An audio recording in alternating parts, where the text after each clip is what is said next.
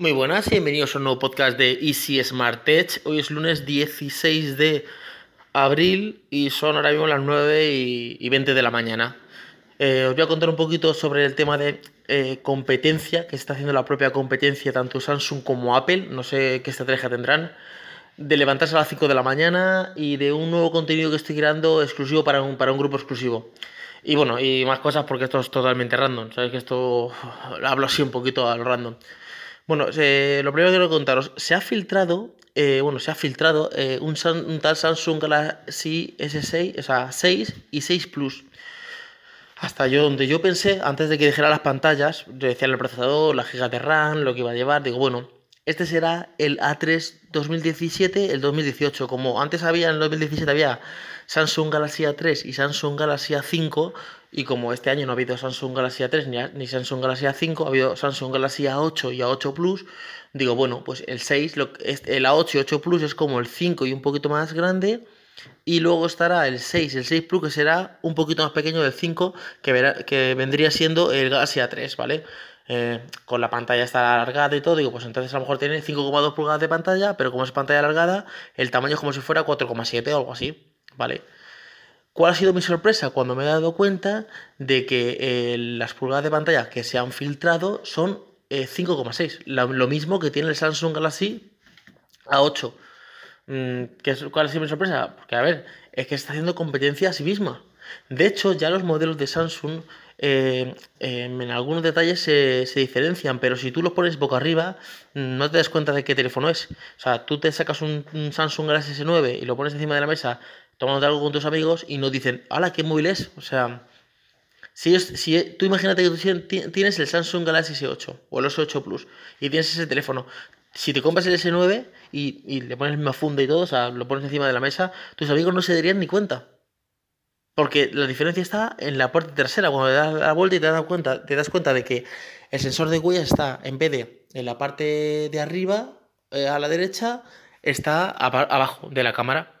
Pero si no, no te darías prácticamente ni cuenta. Entonces digo, joder, Samsung está haciendo competencia como a sí mismo. O sea, porque a ver, si tú tienes varios modelos, a ver como esto, vale, vale, estoy haciendo aquí una cosa en la cocina. A ver, eh, si tú tienes varias cosas, eh, varios modelos diferentes, pues hay diferencia. Imagínate, tú tienes, yo que sé, un, eh, sé, un Sony Xperia Z Compact, eh, otro Sony Xperia Z normal y el Sony Xperia Z Ultra. Pues ya sabes que, por ejemplo, por tamaño son diferentes. El Compact es más pequeñito, el, normal es, un tamaño estándar y el Ultra es como más, más grande, es como un tabletófono, ¿vale? Entonces tú ahí sabes la diferencia. Entonces, eh, la gente sabe eh, la diferencia, me refiero alrededor. Pero, ¿y por qué digo la gente? Porque la gente es la que va a ir a comprar el móvil. Y si ve que el teléfono es prácticamente igual, Tú por dentro dices, sí, es que este tiene una nueva cámara mejor, no sé qué. dices, joder, pero es que físicamente es lo mismo. Y lamentablemente no mucho, eh, nos basamos mucho en lo físico, en lo que se ve físicamente. Pero es que a Apple le pasa prácticamente lo mismo. O sea, menos el iPhone 10, ¿vale? Que tiene otro diseño diferente. iPhone 8, iPhone 7, iPhone 6 y iPhone 6S y todos esos son prácticamente iguales si le das la vuelta ya empiezas a ver la diferencia. Por ejemplo, el 6, el 6S, la diferencia que tienen es que abajo pone S, ¿vale? Y que el 6S tiene Ciridach, ¿vale? Pero eh, físicamente, si no, tiene, si, no tiene funda, pues y está dado la vuelta, podrías fijarte y decir, anda, mira, aquí abajo pone una S. Ah, pues será el iPhone 6S. Pero si tiene una funda, no te das ni cuenta. Y el iPhone 7, la diferencia que tiene es que tiene las bandas estas de las rayas de la antena, las tiene puestas por arriba. Pero todo si le das la vuelta. Si le pones por delante no te das cuenta. Pero es que el iPhone 8 tampoco te das cuenta. Si te le das la vuelta, te das cuenta de que la parte trasera es de cristal. Pero a ver, mm, es que a la, a la, a la, sea, la mano, o sea, no, no, no hay diferencia.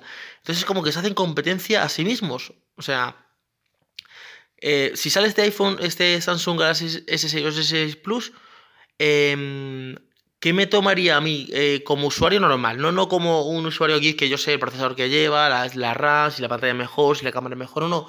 El típico usuario que va a ver teléfono si se encuentra un Samsung Galaxy S6, o sea, perdón, 6, si sale a la venta los rumores, y, y una 8. Una 8 y una 6, perdón. Se encuentra estos dos, eh, estos dos terminales y ¿cuál es la diferencia? El procesador, la RAM y eso, pero bueno, eso es interno. Pero físicamente son iguales. Son totalmente iguales. No sé. Es, como una competencia a sí misma, ¿no? No lo, no lo acabo de entender. Es un poco como extraño. No sé, quería hablar de este tema porque me parece un poco extraño. Otra cosa que os quiero contar, estoy creando un grupo exclusivo para gente exclusiva, gente bit, digámoslo así, donde va a tener contenido exclusivo. ¿Qué significa contenido exclusivo?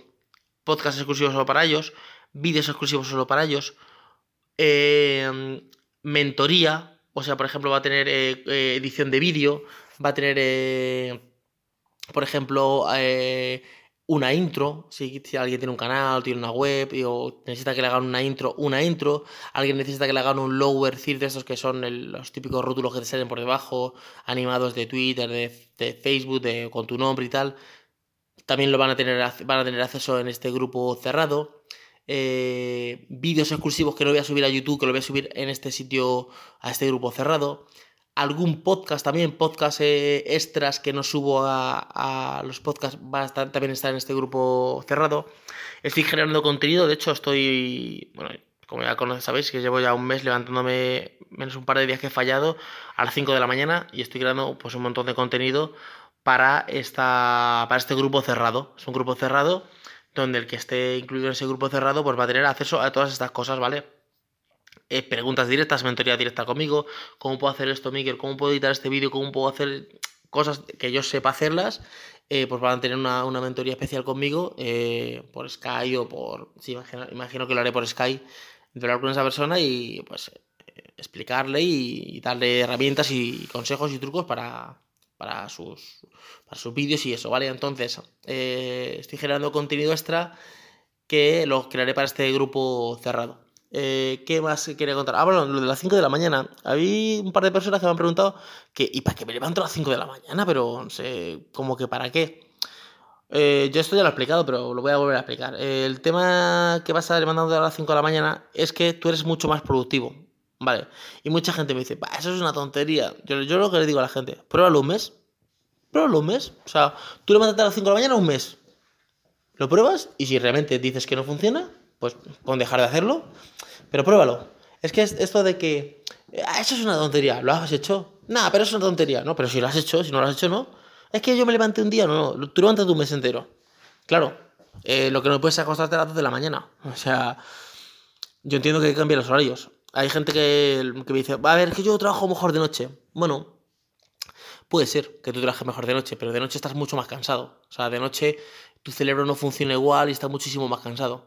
Que sí, que a lo mejor hay gente, yo conozco gente que me decía que trabajaba muy bien de noche, claro. Eh, llegaba al trabajo a las 10 de la mañana, a las 11, llegaba a las 3, en negocios propios. Yo he estado con en negocios propios que el jefe, el jefe, eh, era a las 6 de la tarde y se pone a trabajar a tope. decías tú, ah, bueno, ahora manga verde, cuando ya nos íbamos todos. Se quedaba ahí en el trabajo hasta las tantas. Claro, Luego al día siguiente llegaba a, las 2 de la tarde. Sí, trabajo muy bien, pero es que esa no es la hora de trabajar. La hora eh, a ver, el cuerpo no está hecho para de día, cuando es de día, estar despierto y cuando es de noche, dormirse. Yo lo que hago, lo que suelo hacer es dormirme a las 9, 10 mm, más tardar, ¿vale? ¿Cómo hago esto? Porque yo antes, eh, yo esto lo hacía, pero lo dejé de hacer porque digo, es que con los niños es imposible. Hasta que me di cuenta de que. Es que esto creo que ya lo he contado, pero lo voy a repetir eh, para la gente que no haya escuchado algún podcast anterior mío. Eh, Joan Boluda es un, una persona que hace marketing y tal. Él se levanta a esa hora. Bueno, él, Steve Jobs en su día, Tim Cook y mucha gente parece ese, ese planteamiento de levantarse a esa hora. Eh, y él tiene tres hijos y la gente tiene hijos. ¿Cómo hice eso? Pues mm, acostumbrando a, a dormirnos a las nueve. Mis hijos a las nueve, nueve y media están en la cama y a las siete y media, 8 se están despertando. Duermen 10 horas, 11 horas. Joder, ¿cómo lo haces? No durmiendo siesta, o sea, no en casa no se duerme siesta. Claro. Eh, teniendo los horarios, también los hijos tienen que ver que tú te duermes a esa hora, o sea, o que tú te vas a la cama, porque si los niños se van a las 9 a la cama y tú te quedas en el salón viendo la tele, pues dicen, pues a ver aquí qué pasa, vale, yo me voy a la cama, pues, ¿y por qué me tengo que ir yo a la cama si tú te quedas en la, en la, viendo la televisión? O sea, eh, los niños son un reflejo de tuyo, entonces mm, si tú te vas a la cama pronto, pues los niños se van pronto. Hay veces que yo me quedo tarde a, ver la tele, pero me voy con ellos, estoy con ellos, les cuento un cuento, o sea, se duermen y yo a lo mejor cuando ya se han dormido del todo, pues me vengo y me pongo a ver, me vengo aquí a la televisión y me pongo a ver alguna cosita. A veces, otras veces me, me acuesto directamente. Ayer, por ejemplo, me acosté a las 10. De 10 a, a 5 de la mañana son 7 horas, dormí 7 horas, he dormido perfectamente. Porque de 9 a, a, a 5 son 8 horas. Y de 10 a 5 son 7 horas. Yo la verdad es que también con dormir pocas horas, o sea, pocas horas, 6 horas y media, 7 horas, estoy bien, no hace falta que duerma 8 horas ni nada, hay veces que sí que duermo más, otras veces que duermo menos, ¿vale? ¿Esto qué hace? Que de 5 de la mañana a 8 más o menos que yo me pongo a preparar a los niños para llevarlos al colegio, pues he hecho un montón de cosas, pero un montón. Y no hago más porque es de noche y, por ejemplo, no puedo ponerme a grabar un podcast, ni puedo ponerme a grabar un, grabar un vídeo porque no puedo hablar alto, ¿vale? Eh, pero si yo pudiera, o sea, esa hora, esa hora grabaría una infinidad de vídeos y luego estaría en el día editándolos. ¿Qué me hace también esto? Pues que ahora yo llego, eh, he dejado a los niños en el colegio, estoy grabando este podcast, desayuno algo y continúo mi jornada. Y a las 2 de la tarde, cuando vienen mis hijos del colegio, eh, comen y eso, yo ya tengo toda la tarde libre, que podría seguir haciendo cosas, ¿vale? Pero esto me hace que yo desconecte, como trabajo en casa, desconecte y diga, oh, no, no, este es mi horario, porque si no, nunca terminaría de trabajar, no me, no me un horario. Y luego tengo toda la tarde libre para estar con mis hijos, jugar al parque, pues eh, ver una película, hacer un puzzle y paso tiempo de calidad con mis hijos. Y no estoy eh, todo el día trabajando y, y, esto. Mucha gente también me ha dicho, ya es que, tío, es que claro, yo tengo, por ejemplo, mi canal de YouTube y eso, y yo tengo un curro, yo estoy currando, yo qué sé, eh, en una empresa, yo qué sé, de, fontanero y claro, tío, es que yo no puedo hacer esas dos cosas. Y yo lo que le digo a esa persona es, ¿a ti qué te gusta hacer? ¿Ser fontanero o crear contenido para YouTube? No, tío, a mí lo que me gusta es crear contenido de YouTube. Pues entonces, tu plan B es, tu plan A es YouTube. Y tu plan B es fontanero. Coge todos los recursos de fontanería, o sea, cuando cojo, digo todos los recursos de fontanería no me refiero es coge los mil euros que te pagan de fontanería y mételos en YouTube. No, porque tú tendrás que pagar piso, luz, agua, comida y todo eso, ¿vale? Lo que me refiero con eso es que. A ver cómo va esto. Vale, está bien. Lo que me refiero es que cojas todo ese contenido, eh, todo ese dinero y digas, bueno, yo tengo que pagar luz, agua y tal. ¿Qué me sobran? ¿100 euros? Perfecto. Pues estos 100 euros lo voy, a, emplear en mi canal de YouTube. ¿Cómo? Pues comprando productos y devolviéndolos en Amazon para hacer reviews si no me dejan. Pues mm, yo qué sé, contratando a alguien que, que me edite los vídeos. Por ejemplo, contratando a eh, alguna herramienta de publicidad, pagar eh, por publicidad en Facebook o en, o en, YouTube para que mi vídeo se posicione antes que los demás y hacer una, una, una, campaña. Lo que pasa es que la gente quiere crecer en dos días, me dice mucha gente. Es que yo quiero invertir, quiero hacer esto de YouTube y a ver, eh, ¿cómo puedo hacer para crecer en...? No, no, esto es un plantel de dos a tres años. Además, tampoco fijarse en números. Los números mm, son absurdos. O sea, es que tengo 100.000 suscriptores. Muy bien. Vale. ¿Y cuánto dinero estás ganando al mes? No, es que YouTube me paga 20 euros. ¿Y tú cuánto tienes? Yo tengo 20.000. ¿Cuánto ganas al mes? 500 euros. ¿Cómo lo haces? No, ¿cómo lo hago? No. Es que prácticamente eh, he decidido que los vídeos que haga mi canal van a ser acciones. Vídeos que a mí me gustan o acciones. He decidido que quien quiera que mandarme un producto, si me interesa el producto realmente analizarlo, lo analizo y, no, y, me quedo con el producto. Si, no, si el producto no me interesa y tú quieres que yo te publicite el producto, me tienes que pagar por la review. Entonces, eh, también es, es, pensar que es un negocio. Porque si dices, nada, yo subo vídeos por hobby, pues por hobby no ganarás dinero. Si tú tu, tu, trabajo no te lo tomas en serio, pues la gente no se lo va a tomar en serio. Dice, buah, este, este es un chaval, lo hace por hobby. Ya, pero es que por hobby no se pagan facturas. Cuando tú tienes 17 años, pues estás tranquilamente en tu casa y sube vídeo, lo subes, y si no lo subes vídeo, no lo subes. Pero cuando tienes una familia, o no una familia, tienes una edad, que, o vives solo, estás independizado, necesitas pagar cosas. Entonces, yo lo que le digo a, este, esta persona que me decía, tú, no es fontanero, pero he puesto fontanero por poner algo, ¿vale? Eh, invierte en tu proyecto. En tu proyecto. Y mira mucho las, las métricas. No las métricas de cuántos suscriptores tengo. Porque puedes tener, yo qué sé, puedes tener 10.000 suscriptores y decir, juego, tengo 10.000 suscriptores. Y son 10.000, yo qué sé, niños de 13 años que viven en Bolivia. Que no pasaría nada si tu contenido fuera para ese tipo de personas. Pero si tú lo que quieres es llegar a las empresas, las empresas necesitan que, que detrás de ese móvil o esa review que haga haya un comprador y compre el producto. Entonces necesitan gente de 25 o gente que trabaje y que pueda comprar ese producto y que esté interesado en ese producto. entonces eh, dices, sí, mira, yo es que, mira, yo, mira, yo es que realmente tengo 20.000 suscriptores. Bueno, pues yo tengo 50.000 ya, pero de los 20.000 tengo el 80% en España. Y el 80% son gente de 25 a 45 años. Y cada vez que lanzo un... Yo, lo, yo lo veo mucho en Amazon. Yo hago la review de un móvil, eh, por ejemplo, Samsung Galaxy A3 y pongo un link de afiliados y veo que ese móvil tiene 15 compras. En, mi review tiene 50.000 visitas. Ya, si es que no son las 50.000. Son que de las 50.000 ha habido 15 compras. Que a mí me generan 4 o 5 euros por, por, por, o 2 o 3 euros por, no creo que es un euro, porque creo que Amazon está pagando un euro, eh, un 1% por tecnología.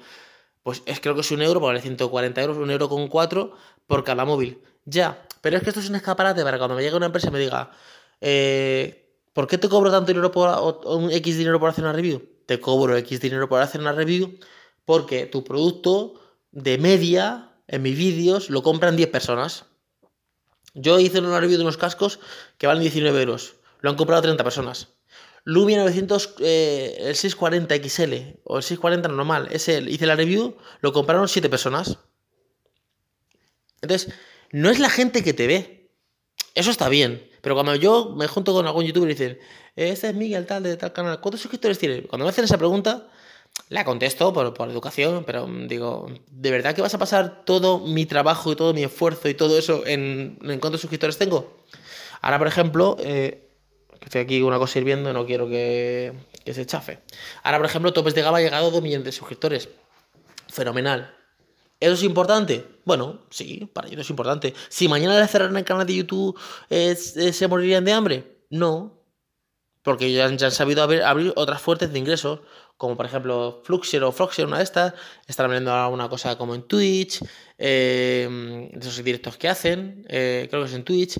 Eh, están dentro del grupo de ADSL Phone, o sea, tienen sus otras bases que mañana dejan de de youtubers tiene el canal y pueden coger eh, su mismo contenido y exportarlo a otra plataforma, tipo su página web, mm, tipo Twitch, o sea, tipo Fluxer de esta, Fluxer o como se llame, o sea, tienen abiertos otros canales.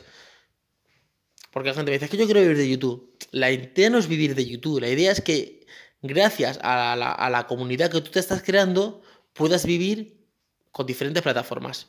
Pero si tú piensas vivir de YouTube, a día de hoy es muy difícil.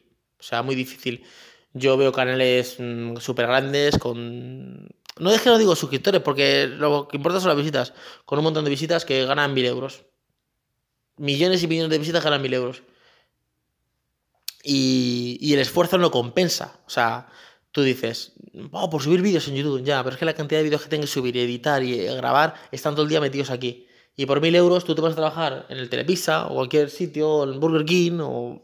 y te dan mil euros.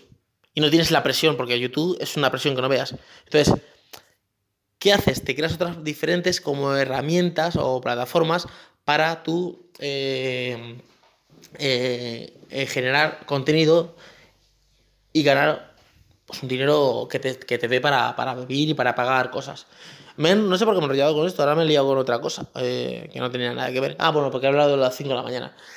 A ver cómo va el tiempo. Voy por 18 minutos. Bueno, pues voy a dejar aquí el podcast porque se me va a quemar eso que estoy haciendo y, tengo que continuar haciendo más cosas. Pues nada, chicos, si estáis escuchando este podcast de Ivos, pues podéis dejarme un me gusta, una reseña de me gusta y una valoración de 5 estrellas si estáis escuchándolo desde iTunes. Nada más, chicos, y nos escuchamos en el siguiente podcast. Hasta luego, chicos. Chao.